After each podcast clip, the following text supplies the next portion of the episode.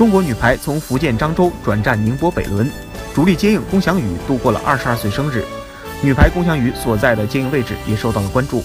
目前，中国女排的接应二传位置，如果排序，龚翔宇综合实力必然排第一。虽然其强攻实力距离世界顶级接应仍有距离，但技术、防守、保障意识较为全面。